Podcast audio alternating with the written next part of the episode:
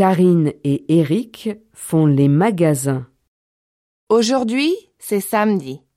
Karine et son frère Eric sont en centre-ville. Ils aiment les vêtements tous les deux. Karine aime la mode. Eric porte une chemise rouge, un pantalon gris et des chaussures noires. Karine porte une belle robe bleue, des chaussettes jaunes et un chapeau vert. Karine et Eric regardent des vêtements dans la vitrine d'un magasin. Dans la vitrine, il y a un t-shirt, un jean, une jupe, un manteau, un pantalon, une chemise et deux chapeaux.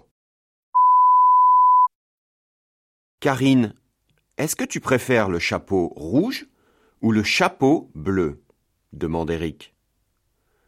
Moi, je préfère le chapeau rouge. Et toi, Eric, est-ce que tu aimes la chemise? Non, Karine, je préfère le t-shirt jaune. Il est très joli.